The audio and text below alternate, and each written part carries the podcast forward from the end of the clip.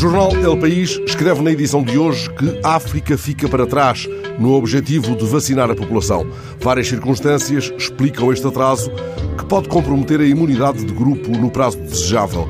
A Organização Mundial de Saúde e os Centros Africanos para o Controlo de Doenças já as identificaram.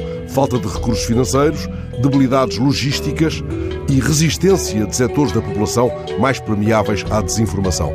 Por tudo isto, a responsável da OMS pela introdução de novas vacinas em África considera irrealista a ideia de que 60% da população seja imunizada no prazo de um ano, sublinhando que seriam necessários 9.800 milhões de euros que não existem.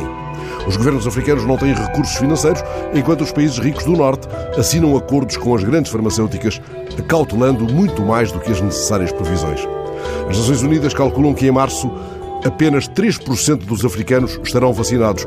Isto explica que o diretor dos Centros Africanos para o Controlo de Doenças tenha falado há dias em catástrofe moral. Esse dirigente considera inexplicável que os africanos lutem pelo acesso a vacinas que os países ricos acumulam em armazém.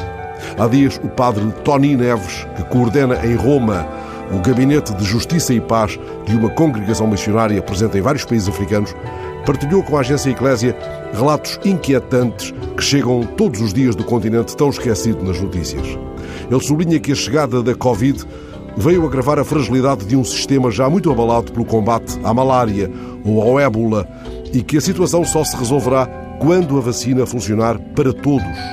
Os avisos do missionário não se dirigem a um vago norte desenvolvido, são particularmente endereçados à presidência portuguesa da União Europeia. Ele acredita que o facto de Portugal sempre ter sido um país de ponte pode ajudar outros europeus menos abertos ao resto do mundo a abrir o coração e as mãos e a fazer com que a vacina chegue a todos. Vão, nesse sentido, também recentes apelos do Papa. Entretanto, o missionário português conta que quase todos os dias lhe chega o eco da desinformação que varre o continente africano.